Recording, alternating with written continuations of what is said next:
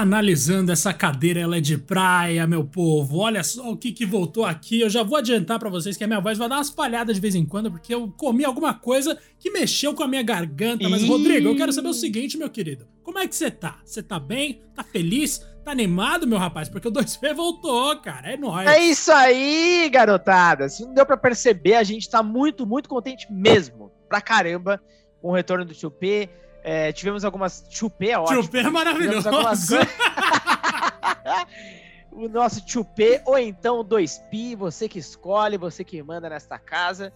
Uh, o Diego teve aí suas mudanças, eu também, né? Passei um período de reformas, então tive que ficar meio ausente, mas agora voltou, Diego. Voltou com tudo, voltamos à programação normal, que é o quê? São dois episódios grandes semanais, às terças e sextas, e uma pílula. Então, um episódio pequenininho, de 10 minutos no máximo ali, aos domingos. Por favor, meus amigos, não se esqueçam, não se esqueçam mesmo de seguir a gente lá no Twitter, no arroba Podcast1, porque a clássica frase, algum safado já pegou esse nome, mas isso não impede a gente de trocar uma ideia por lá de agaço. Jamais impedirá, Rodrigo. E é o seguinte, hein, nos últimos 28 dias, ah, quem voltou. a gente no Spotify tá também ouviu o seguinte, meu querido, ó, Legião Urbana, Offspring, hum. Green Day, oh, Blink-182, e Nirvana. Mano, temos aqui uma lista Eita.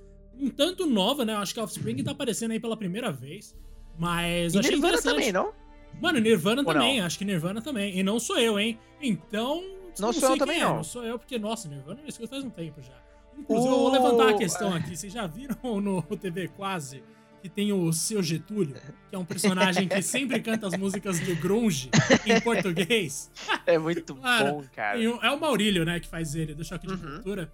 E tem um que é ele só gritando maconha!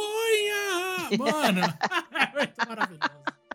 Assistam, Ai. pelo amor de Deus, vale muito a pena. Não, é maravilhoso. Ele é um personagem quase fixo, né? Daquele programa dos caras que é o último programa do mundo, que já não existe mais, né? Acho que terminou ali em 2018. A pena, né? Hum. Mas, putz, eu me divertia bastante e o seu Getúlio era um personagem. Só o nome dele eu já acho incrível. Mas a gente não vai falar de música hoje, Rodrigo. A gente vai falar de The Witcher 3, correto, meu? Olha só, Diego, exatamente. Vamos falar de The Witcher 3. Olha a minha voz falhando também. Uh, o Wild Hunt que saiu ali em 2015, nessa semana, completou seis aninhos de vida, cara. É o jogo mais importante da história da CD Projekt Red, não tenha dúvida disso. E a gente vai compartilhar aqui nossas histórias, como a gente teve o primeiro contato com o game, dar um pouco aí do panorama do sucesso, até falar um pouco da condição da empresa e o que que que aconteceu depois desse game, né, Diego? O impacto que ele, que ele deu, pelo amor de Deus, cara. O que aconteceu foi a tragédia, né? Isso que aconteceu. Não tem maneira de você justificar. Assim. Sério, é uma coisa muito triste, velho. Quando a gente para pensar no histórico da CD Projekt, uma coisa que parecia tão promissora. A gente sabe que gente. lá no começo The Witcher era uma coisinha bem pequena, né? The Witcher 1 e 2. É, são os dois são jogos que... bem ok, né? São, são jogos ok. Mas que, tipo, alcançaram uma parcela legal aí da população Sim. mundial, alcançaram no dentro do que era possível. E aí, de repente, eles lançaram três, que foi um jogo que aumentou as expectativas de todo mundo pro que a empresa estava produzindo. E aí veio o Cyberpunk que derrubou tudo isso, mas hoje o momento é de celebração, o momento é de falar desse jogo. O momento é do Geraldão. O momento do Geraldaço da massa, que acabou se tornando um dos meus personagens favoritos aí daquele jogo, desse universo todo, e me fez ler uma porrada de livros de um autor que eu nem consigo falar o nome, que é o Andrzej Sapkowski. Não sei como pronunciar. Fluente. Fluente. Meu polonês é 10 de 10, mano. Você não tá ligado. Cara, e é interessante, né, entender um pouquinho da história só. Uh, a CD Projekt Red ela adquiriu os direitos da série The Witcher junto ao autor tipo, por um valor assim patético, se for ver hoje o tamanho, né, de tudo. E, e The Witcher 3 ele teve também a vantagem de ser um um dos grandes jogos ali do início da geração do PS4 e Xbox One, aquele tipo de jogo que mostra o poder do console e tal, aqueles primeiros trailers que no fim o das contas... típico jogo de segundo ano, né, Rodrigo? Muito. E assim, aqueles trailers, né, que no fim das contas um baita downgrade do inferno, mas enfim, a gente pode falar disso depois.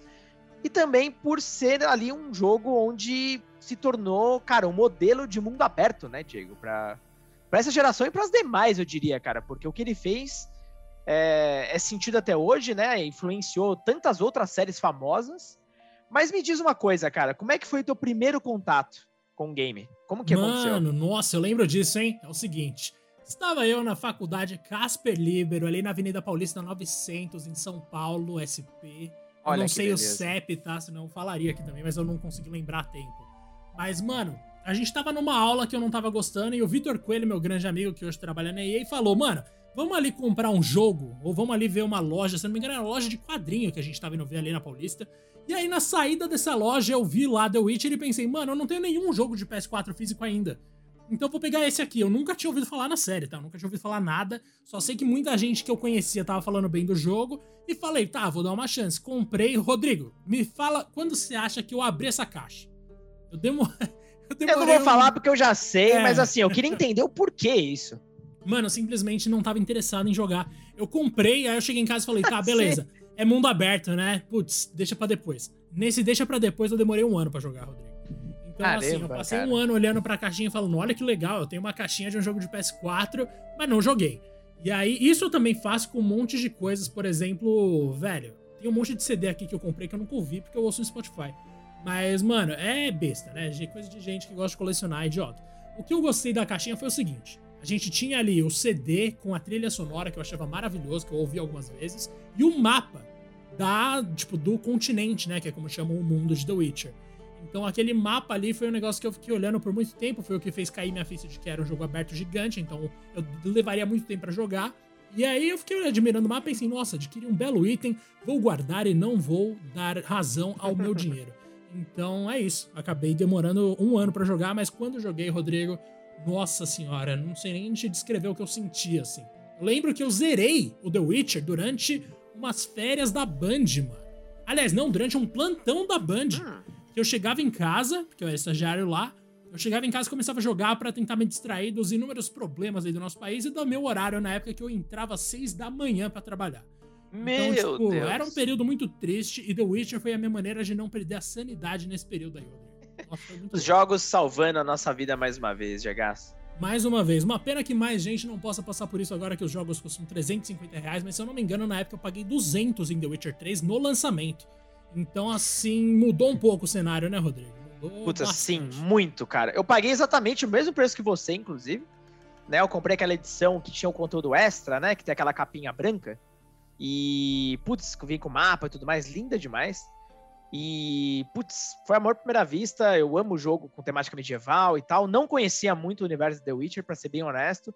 Eu só tinha jogado dois no PC. E meu PC já não rodava tão bem o game, então não foi uma experiência muito legal.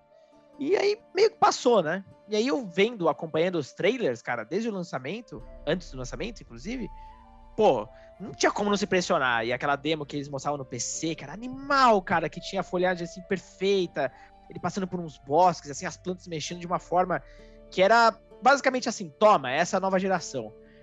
Óbvio, o jogo que saiu não era nem perto daquele nível, porém não dá para reclamar, o pacote inteiro é absolutamente espetacular. E uma coisa interessante, cara. É, aconteceu algo não igual a você, mas eu também só fui jogar muito tempo depois, ou terminar pelo menos. Eu comecei a jogar de fato nessa época. E aí aconteceram algumas coisas na minha vida, pessoais e tal, alguns problemas, e uh, acabei deixando o jogo de lado nesse, nesse turbilhão de coisas que estava rolando. Depois, eu só fui pegar para jogar e fiz do jeito certo, comecei tudo de novo e, e já jogando por uma outra ótica, só em 2018, cara. E, e aí eu Caraca, terminei o game. 2018, é, nossa. E aí foi numa tacada só, assim, espetacular. Mas eu cometi ainda um. Ainda cometo, né? Um grave erro, um pecado aí capital. Que eu espero corrigir em algum momento, que é eu nunca joguei as expansões, cara. eu sei que você tem muito para falar delas, né? Mano, com certeza, né? Para começar, que eu joguei elas na sequência, tipo, na ordem certa. Eu lembro que eu comprei, eu comprei as duas, se não me engano, no mesmo dia, em algum tipo de combo. Porque, como eu falei, eu só fui zerar o jogo real, só fui jogar pra valer, aliás, no ano seguinte. Embora a caixinha já estivesse aberta, ao contrário do que eu falei mais cedo, que eu só abri a caixa depois é mentira, né? Eu só abri a caixa, não. Eu só fui jogar de verdade depois. Mas, basicamente, mano, eu não gosto tanto da primeira expansão, na real, que é Heart of Stone, se eu não me engano, né? Que é com o Mestre dos Espelhos. Eu gosto bastante do clima, porque é uma vibe meio de terror, aquele cara é tipo demônio. E eu uhum. gosto bastante de como a, a atmosfera é te abraçando nesse sentido, né? Mas eu não gosto da ausência absoluta dos personagens secundários, praticamente, mano. Isso foi uma coisa que me incomodou bastante. Mas, claro, assim, de maneira geral, é uma expansão gigantesca, que você tem muito mais coisa pra fazer, abre uma área imensa. Logo no começo você já tem umas tasks bem legais ali para você ir atrás. Claro que, assim, a ambientação de The Witcher é, é fenomenal do começo ao fim também no jogo base, mas naquela primeira DLC eu acho fenomenal demais. E Blood and Wine, porque, de novo, é incrível, mano. Nossa, Blood and Wine foi um negócio que eu joguei que eu não acreditei. Não à toa a expansão foi premiada quase como um jogo inédito durante o The Game Awards, como se fosse uma coisa à parte de The Witcher base. É incrível, assim, Blood and Wine por vários motivos. Não só pela área imensa que ele abre também, mas pela por aquele trama todo, né? Com aquela família real, naquele castelo bizarro ali que você não entende muito bem o que tá rolando. Pelo desfecho que ele dá de acordo com seu par romântico. Quando a Yennefer chegou no meu vinhedo para ficar do meu lado e eu falei, mano, agora sim o jogo acabou, eu fiquei feliz demais, velho. Eu pensei, nossa, a Yennefer tá aqui. Os personagens secundários não desapareceram, ela vai continuar aqui do meu lado. A Ciri tá lá junto com o Imperador lá, sei lá onde, e acabou. Então, tipo, teve um desfecho mais digno. Eu odeio zerar um jogo de mundo aberto e ver os NPCs importantes da história desaparecerem, tá ligado? Uhum. Então, quando a Yennefer chegou ali para dar uma noção de que fechou o ciclo, eu achei muito louco, de verdade. E até a frasezinha do Geralt, né? Que ele olha pra câmera e fala: Acho que tá na hora da gente descansar um pouco, né? E aí você pensa, ah, é isso cara. aí, meu amigão. Ai, mano. Baita protagonista, cara. Esse personagem é muito bom, né? Ele assim, é. eu não sei você, Diego. É, eu não sou muito fã do jogo que deixa você criar o personagem e é aquele personagem que não fala nada, sabe? Que ele eu é um não gosto mero... disso também. Ele é um mero espectador que interage uhum. com as coisas que estão acontecendo. Eu gosto muito do jogo que me dá um personagem todo já desenvolvido, que tem já as suas próprias características, e que age de acordo, ele participa, né, de fato da trama. O Garrett é um cara desse, ele é um cara com muita personalidade, é um cara com uma, uma presença muito forte, né? É, acho que caracterização, a voz, cara, acho que tudo contribui. E, e ele é carismático, né? É impressionante, ele cara. É, Tem ele é um de meme fazendo joinha, tá ligado? É muito bom, cara. Ele é um tiozão carrancudo, mas ele é um tiozão carrancudo do bem, né? Ele não é um tiozão Sim. que votaria no Bolsonaro. É diferente. Ele é um cara justo, né? Ele é, mano. Na maioria então, das tipo, vezes. Ele é. ele é um cara legal e ele. Nossa, a relação dele com a Siri foi o que me motivou a. Foi o que me fez concluir o jogo base falando. Tá, eu amei isso aqui. Foi a relação dele com a Siri, mano. Quando uhum. ele encontra. Em tese, ele é um bicho que é incapaz de chorar, porque ele é um experimento, né, de, de um humano que passou por várias mutações na escola do lobo para se tornar o bruxo que ele é agora. E aí, quando ele vê a Siri supostamente morta, não dá nem para acreditar, mas ele tá, tipo desaba desabando, tá ligado? Ele não consegue aguentar aquela visão da menina que ele criou praticamente, morta ali na frente dele. E tudo que envolve a Síria, na verdade, eu acho muito bom, porque eu acabei lendo os livros depois, então esses personagens cresceram em mim de uma forma que eu não esperava, de verdade. Mas já no jogo, a minha maior preocupação era, mano, a Siri não pode morrer no final. Se ela morrer por minha causa, eu não sei o que, que eu vou fazer, mano. Mato alguém de novo. E aí, tipo, no meu primeiro final, na real, a Siri virou uma caçadora, né? Uma bruxa junto comigo, que é o final que não é canônico. Tem o final dela Imperatriz, que é o que eu acho que dá para considerar canônico, que é o que eu fiz na minha segunda jogatina. E tem o final que ela nunca volta daquela, daquele último desafio dela, né? E tudo tem a ver com como Geralt age com ela. Como em algumas, alguns momentos-chave ele dá independência para ela ou não, ele incentiva ela ou não, ele contribui para o aprendizado dela ou assume tudo para ele fazer. Depende de você ser um bom pai, Rodrigo um simulador de pai. É isso que o final de The Witcher 3 é. E eu acho não, maravilhoso. Não tenha dúvida, não tenha dúvida. É, esse apreço dele pela Síria é muito legal, quebra um pouco justamente do, do tal mercenário, né? O bruxo mercenário. E, e, eu também fiz o final onde ela, pelo menos até então, né? O único que eu fiz, que é quando você reencontra a Siri na, naquela taverna, né? Exato. Ela tá com, a, com aquela ah, esse capuz, final é né? maravilhoso, né? mano. Eu é amo. Nossa, eu amo. Eu fiquei muito contente, porque eu também pensei que ela tinha morrido.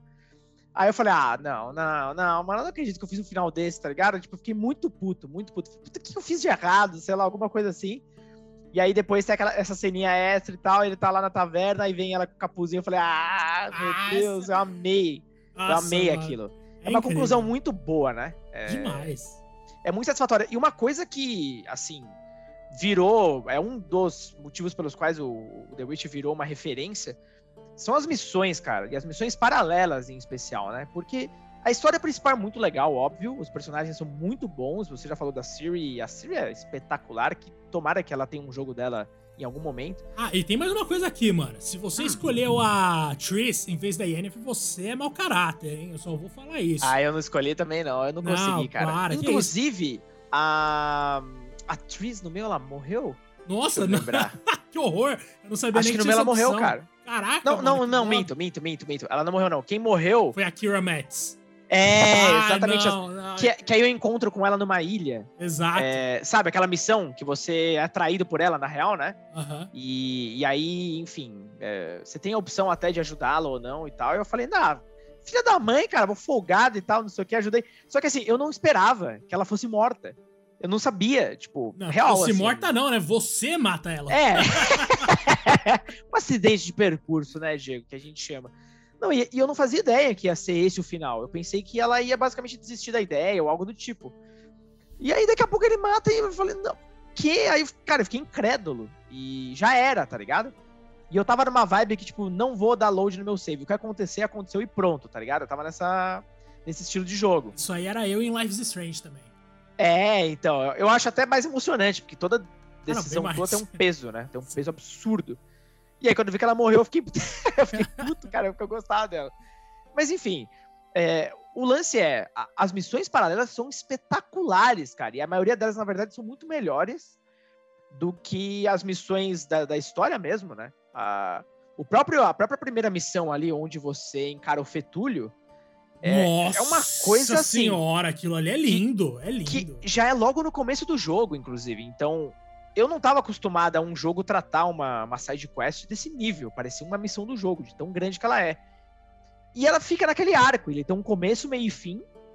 E assim, esse fim pode variar bastante, inclusive, né? Eu tive os dois fins, na verdade, cara. Da primeira vez que eu joguei em 2015. Só que em 2018 eu vi o cara sendo morto, ah, queimado, eu acho. Não lembro se ele é queimado ou era numa estaca. Não sei, não lembro o que acontece. O, seu chegou a Barão acontecer alguma coisa assim? Sangrento? É, Não, cara, cara, nossa, eu tô tentando lembrar aqui o final do Fetúlio com ele, mas eu não tô. Porque o meu do Barão ele foi morto. E eu acho que ele foi queimado. Eu não o meu lembro. barão não foi morto nenhuma vez, certeza. Mas eu tive dois desfechos só. diferentes na missão da esposa dele, se eu não me engano.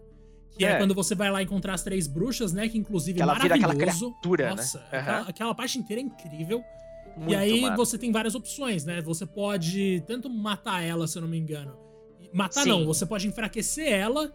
E aí o cara leva ela pra uma montanha onde talvez ela seja curada. E aí a cena final é ele caminhando em direção ao horizonte. Você não sabe o que, que vai acontecer com os dois. E a outra opção é o barão se matando. Dependendo do que você faz com ela. Eu consegui Ah, você pode duas. matar ela também. E você pode matar. Então é isso. Se você É, mata ela. eu matei ela. mata. Talvez por Eu isso que ele acabei- tenha. Talvez por isso que ele tenha morrido no seu, então. Porque você matou ela e ele se matou. Se eu não me engano, Então, mas é engraçado trigger. Porque eu acho que eu fiz isso duas vezes, mas aconteceu dois, dois rumos diferentes. Eu não lembro por quê. Eu, porque eu tô mais, com a memória melhor de 2018. Eu lembro que eu matei ela, é, a matei, e depois. A, é filho ou filha que ele tem? Ele tem. Ele Ai, tem... caramba. Nossa, eu não lembrava nem que ele tinha filho ou filha. É, não, ele tem, que é um mais crescido já. Eu não lembro se é filho ou filha. deve tô, ser tô filho, na dúvida agora. ser filho. pode ser filho. Aí eu lembro que ele fica desesperado com a morte da mãe e ele culpa o barão. É, e o barão fica, tipo, desolado, né? Porque o barão, na real, ele era uma péssima pessoa, ele é um péssimo marido, né? Demais. Ele Na só real, é a- bonzinho com a Siri, né? A Siri gostava dele, cara. É, só que você aprende a odiar ele na hora que você vai entendendo melhor Sim, o contexto sim. de toda a história, né? Ele era um cara abusivo, enfim. E aí o filho dele abandona, simplesmente vaza, sabe? Tipo, ele meio que.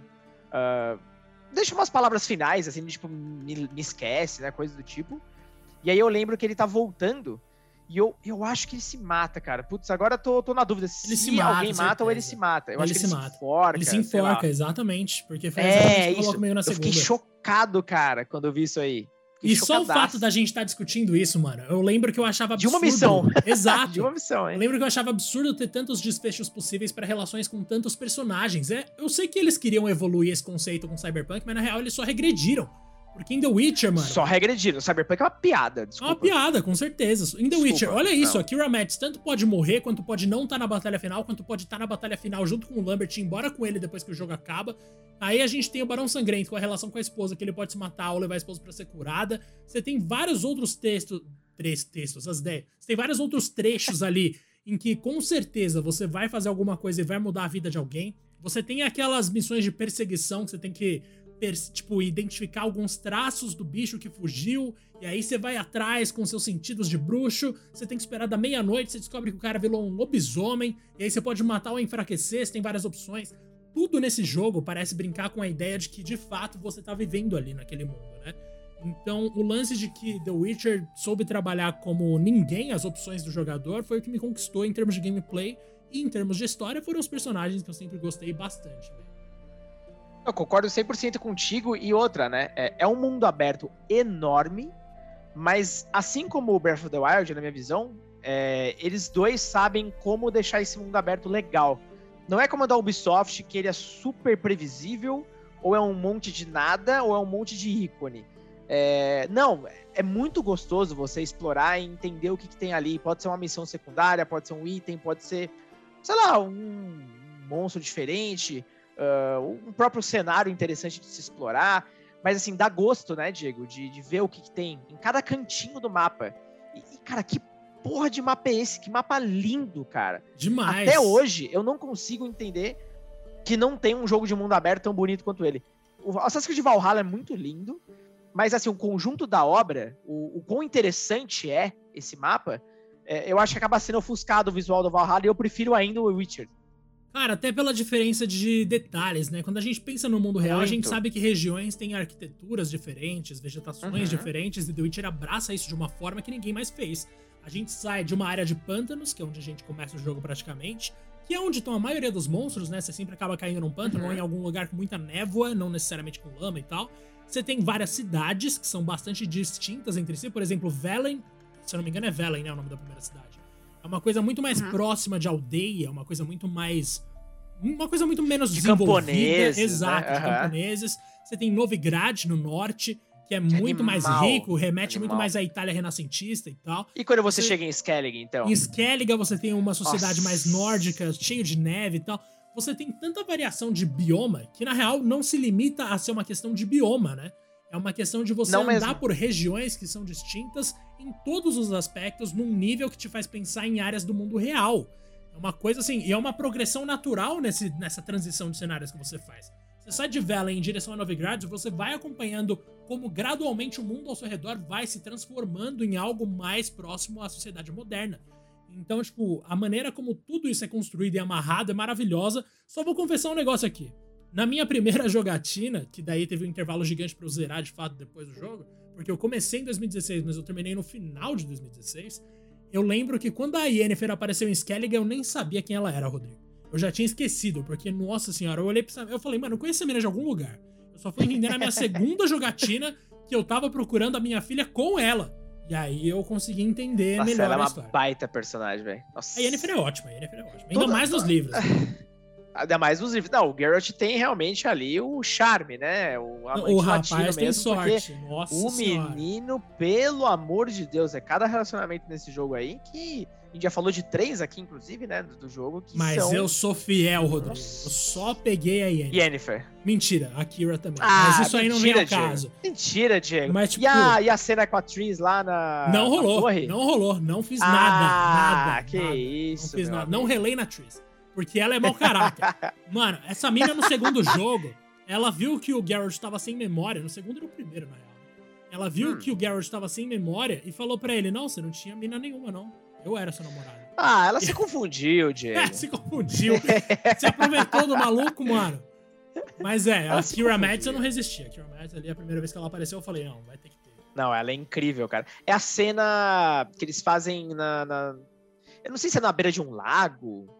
Não é uma coisa assim à noite, que ele dorme, aí quando ele acorda ela já não tá mais lá, né? Espertinha essa mina. Mas depois, quando ela me ajudou na batalha final, foi muito louco, mano. Essa cena é muito foda. Nossa, então, mano, a e a morreu. a sua morreu, você não viu isso. Coitada, mano, mas e a cara. cutscene do Lambert com o Geralt quando eles são cercados pelos guerreiros da caçada Nossa, selvagem? Nossa, essa parte e aí, é animal, tipo, animal, o Geralt animal, joga animal. um fogo, ou o Lambert, se não me engano, e o outro cria aquela barreira Isso, ele combina, sinais. né? Uhum. Nossa, é muito louco, mano. Então, Puta, essa parte era muito jogo... da hora, cara. Porque as cutscenes do The Witcher, elas eram mais simples, assim, tá? Elas não eram muito. Uh, não, não vou... Vai, muito espalhafatosa, muito cheio de efeitos, sei lá. Uhum. Mas essa aí, cara. Não, era maravilhoso, de verdade, velho. O final não, né? Porque depois que a Caçada Selvagem faz tudo isso, tem uma boa parte de jogo ainda. Mas Sim, eu pensava que era o final e não era nem a pau, velho. Não, não tava nem perto, mas, tipo, mesmo assim, realmente é impressionante, velho. Putz, o trabalho dos caras ali com, essa, com esse clímax, vai, vamos chamar assim, com a chegada da Caçada Selvagem em Kermoen, Mano do céu, aquela cena inteira, a morte do Vesemir. Mano, eu adoro tudo isso, tudo. E eu amo o Vesemir, tipo, de verdade. Mesmo. Ele assim. é um baita. Ele é um paizão, né? Também. Ele é. Ele é. Ele é uma, Putz, a é figura é de pai pro, pro, pro Garrett. É muito, é muito massa, cara. Toda a relação ali com os bruxos também é legal pra caramba, né? Demais, mano. Nossa, sério. Super. Os caras acertaram muito, assim, na maneira como eles adaptaram. Porque o livro em si, ele é um livro de fantasia comum, né? Um livro de fantasia legal, mas você não vai achar genial, nada revolucionário. Uhum. Mas no jogo, por ser uma mídia interativa, por permitir uma questão audiovisual que a gente vai gostar bastante e tal, mano, no jogo funcionou perfeitamente, velho. No jogo ficou incrível. Não sei que magia que deu, que até a história ficou mil vezes melhor quando você começou a jogar ela em vez de ler a história. Não, e assim, quando você joga pela segunda vez, inclusive, você também tenta ver por outra ótica, você vê a complexidade, né, as ramificações é, de todos os eventos do jogo, sabe? Não é só uma ceninha ali, aqui e ali que mudam, né? É, esse é o verdadeiro RPG mesmo, com, com, o famoso replay value, que as revistas adoravam falar. Exato. E, e assim, é, sensacional. A experiência da segunda vez é ainda melhor, eu garanto. E Diego, veja bem, ó, a gente tá aqui rasgando elogio pro jogo e não tem como ser diferente. Se você tivesse que nomear uma coisa, um ponto negativo do The Witcher para você, do Witcher 3 no caso, né? Um Teria um? Negativo. Qual seria? Só um. Caraca, Porque assim, pensar. sempre tem uma falinha ou outra e tal, mas aquele ponto que talvez te chame um pouco mais atenção. Mano, eu acho que a quantidade. Putz, a quantidade de contratos. Eu não tinha paciência para fazer todos os contratos. Eu, claro que assim, é opcional, você faz se você quiser, então dane-se. Uhum. Não, não, chega a interferir na qualidade do jogo como obra em si. Mas eu simplesmente acho desnecessária aquela quantidade absurda de contrato pra gente fazer no maior estilo Final Fantasy XII, que inclusive foi o jogo que começou esse negócio, que começou a fazer bem essa ideia de contrato. Né? Então, acho que é isso. Em termos de caça, eu não gosto de caçar nada em jogo nenhum, tirando Final Fantasy XII. É, que vira aquelas quests é, meio preguiçosas, né? É, não, que daí você vai chegar, falar com o camponês, pô, roubaram meus negócios, sou pobre, me ajuda, eu sou um ferrado. e aí você vai ajudar o cara e você vai ganhar uns trocos e é isso, não tem é. magia. É. Ah, não sei o que, um morcego gigante engoliu meu prato, só tem um prato, me ajude. Aí você vai lá, mata o bicho, pega, leva e ganha um dinheirinho coisas, coisas banais, assim. É, é só para você fazer grind, né? Mas você tem algum ponto a ressaltar aí, Rodrigo? Que não seja Cara, eu tenho um. Útil, Inclusive, dois pontos. O primeiro ponto é: se ouvirem um barulho estranho, não, eu não peidei. A minha cadeira que tá fazendo um barulho. que é um couro, que na hora que eu mexo aqui, ó, vai saber, o microfone é muito bom, né? Ele pode pegar sons diferenciados. Mas, o, sobre o jogo, cara, eu acho que o único ponto que eu conseguia criticar, acho que o seu também é muito válido, mas é o sistema de batalha que eu acho que a CD Projekt Red ainda não chegou lá, sabe? Não. não. é ruim, né? Mas, assim, em alguns momentos a movimentação do Garrett não é muito legal. Eu acho os menus, assim, meio...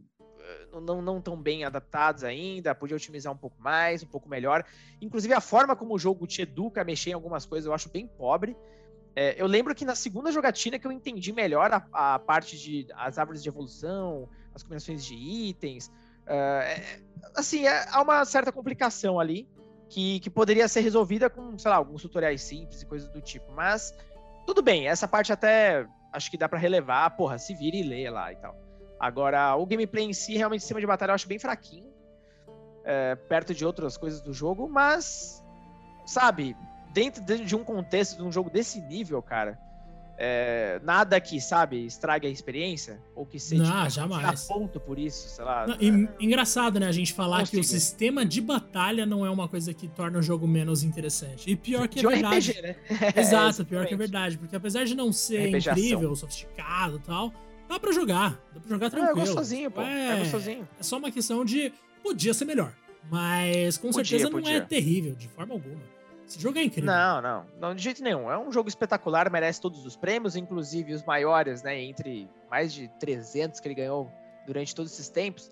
Ele ganhou de prêmio de jogo do ano, já em 2015, né? No ano que ele foi lançado. E, como o Diego já adiantou aqui, como melhor RPG, mas com a expansão em 2016. Isso tudo no Videogame Awards, ou seja, nenhum novo lançamento de RPG foi páreo para uma expansão do Witcher, né? Então, Eu lembro que muita gente ficou puta e tal, mas eu pensei, cara, se o negócio é bom mesmo, tem que premiar, acabou, não tem, né? E pelo que dizem, é realmente mais legal do que qualquer outro jogo aí sozinho. Então, é, para você ver o nível de, de, sabe, de qualidade que a CD Projekt Red estava imprimindo naquela época. E não à toa, né, Diego? O game já passou da marca de 30 milhões de cópias vendidas, então de longe aí um dos games é, de maior sucesso da geração. E ele foi lançado em quatro plataformas, né, só. Então PS4, Xbox One, PC e até o Switch. E se não me engano, no Switch ele chegou a vender mais de um milhão de cópias também. Então, Caraca. olha só que coisa, né, cara? E muitos anos depois do lançamento dele, né? Então, e esse jogo continua vendendo, ele não para. Parece um GTA V. Lógico que não no mesmo nível, obviamente, mas ele tá sempre pingando ali, né? Vendendo bem, vendendo bem, tá vendendo tá sempre bem, fazendo sendo bem. relançado. Exato. Sim. Sim. Cara, e ele ia ter uma versão pro Stadia, né, também, mas acho que Acho que a acho relação que... do Stadia com a City Project já não deve estar tão mais alegre, né? Porque acho Cyberpunk era uma puta de um nossa, vai rolar e ninguém gostou de Cyberpunk. Quer dizer, eu Duas gostei, pessoas mas ligaram. nossa, é. que problema aquele jogo. Nossa, nossa achei. Uh, bom, é um outro papo, né? Mas. É um, é... Outro papo, é um outro papo. Cara, Diego, e assim, falando só um pouquinho do legado, acho que muito por conta né, do sucesso do terceiro game, a gente teve. Acho que também o boom dos livros, novamente, né? Relançamentos e também a série da Netflix. Pois é, rapaz. Olha, eu achei que eu nunca mais fosse colar na Martins Fontes pessoalmente, mas quando eu descobri que algumas versões do livro só tinha lá, eu fui pra lá, filho. Então eu tava Caramba, lá na Paulista legal. caçando. Mano, eu lembro que. Nossa, era absurdo isso, Rodrigo. Eu lembro que nem todos os livros estavam traduzidos quando eu comecei a ler, não na segunda uhum. edição, né? Já tinha rolado uma primeira tradução lá atrás, mas na segunda tradução, que era que eu tava colecionando, não. E aí eu comecei a ler as traduções, todas feitas por fã, online, do polonês pro inglês. Então, A Gente. Torre da Andorinha, que é o sexto livro, e A Dama do Lago, a Senhora do Lago, né, que ficou, é, eu li os dois em inglês, mano, no meu celular indo pra faculdade. E eu só tinha até o quinto. Então eu tinha todos ali até o quinto, e esses dois eu lia depois, e só muito depois que eu completei minha coleção, acho que no ano passado ou retrasado, que eu consegui de fato terminar minha coleção completa com os dois últimos livros. Inclusive separaram a Senhora do Lago em dois, né? Então eu comprei uma. Uma vez eu comprei a parte 1 sem saber que tinha a parte 2, aí depois eu comprei o completão. Mas foi isso e ainda rolou aquele. Contos da Tempestade, alguma coisa assim, que eu escolhi agora, que eu esqueci agora. Mas que é um livro situado entre contos do primeiro livro, se eu não me engano. Então, mano, um monte de coisa que esse jogo rendeu, um monte de coisa que eu gostei pra caramba. No caso, os livros eu já li todos, mais de uma vez alguns e gosto até hoje de verdade, assim. Mas a série da Netflix é um negócio que eu já acho mais complicado. Para quem não tá ligado, a série da Netflix é uma adaptação dos livros real. Os jogos são uma continuação dos livros, do sétimo livro, no caso que é o último livro. O The Witcher 1 se passa depois do sétimo, do sétimo livro. E a gente tem na série a adaptação dos contos de O Último Desejo e A Espada do Destino, que são os dois primeiros livros de contos.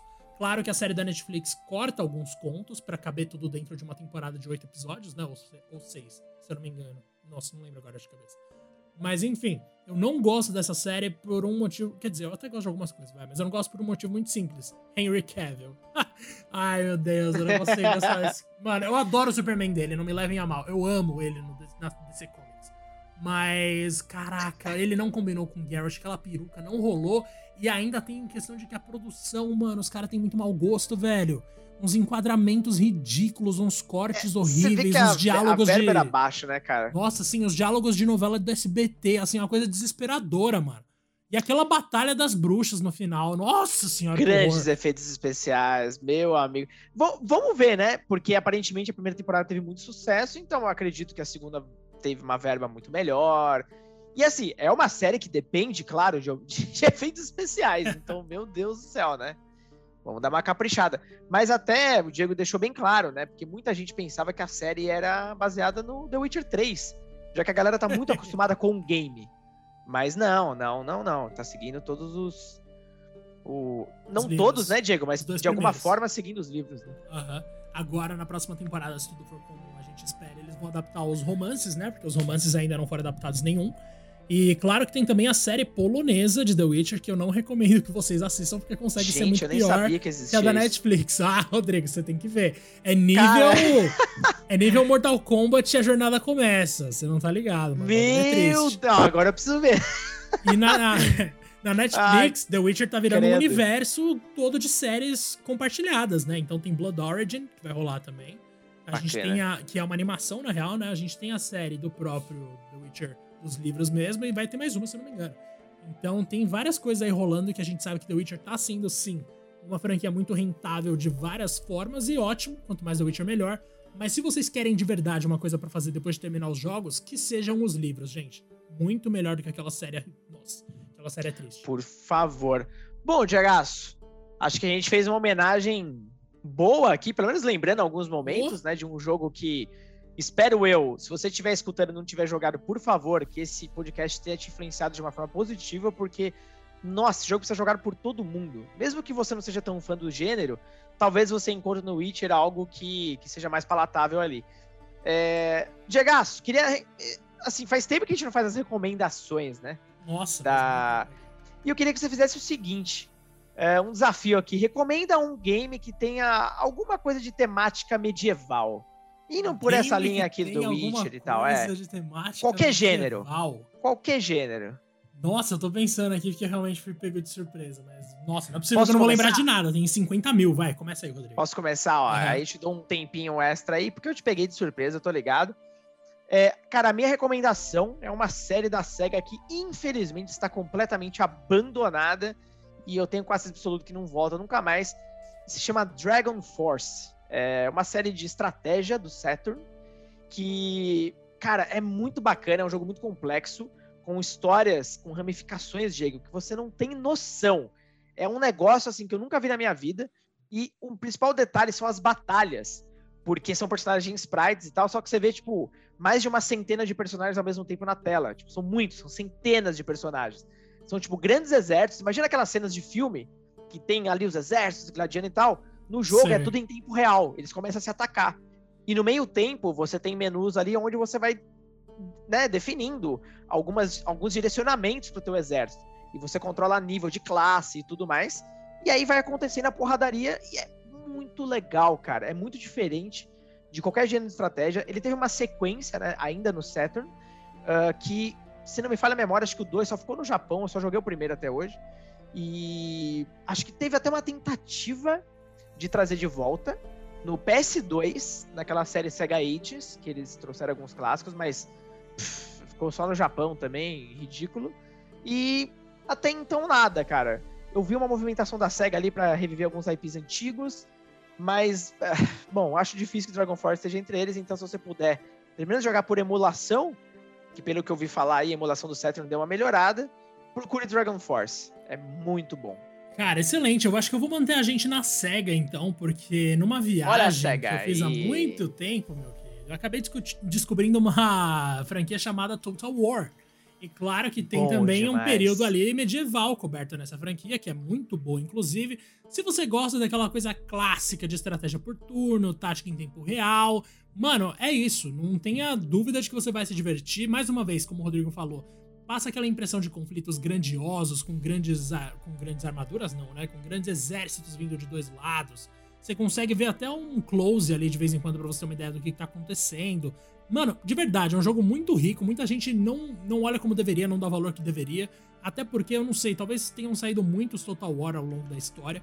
Mas se você pegar o medieval, o 2 de preferência, inclusive, você vai acabar se divertindo bastante, cara. Nossa, sério, é uma série que merece a atenção de muita gente. Não desprezem os RPGzão genérico de batalha, porque não é genérico, é legal. dessa série é forte pra caramba, né? Acho que saiu um até pouco tempo atrás aí, um novo. Saiu. É, é impressionante como essa série vende. E é só pra PC. É pois louco. é. Mano, muito louco mesmo. Se eu não me engano, tem uma versão do Total War, não lembro qual que é, que saiu pro 360, porque eu comprei uma vez por engano. Mas, sim, sim. É uma série da hora, mano vocês quiserem jogar alguma coisa no PC que remeta a esse período, que tenha exércitos gigantes, joguem isso. Se quiser ir mais para trás ainda, o que não falta é opção, eu sempre falo aqui de Spartan Total Warrior, que é muito louco. Mas é isso, Rodrigo. Vamos concluir aqui o nosso papo com quase 40 minutos de conversa e que foi um beleza. prazer voltar a gravar aqui com o senhor, viu? Não, o prazer é meu, cara. Ainda mais falar desse jogo, pelo amor de Deus. Bom demais. Gegaço, é isso então. Nos vemos no próximo episódio, galera. Espero que vocês tenham gostado bastante. Celebrem jogando Witcher e nos vemos no próximo episódio. Até lá.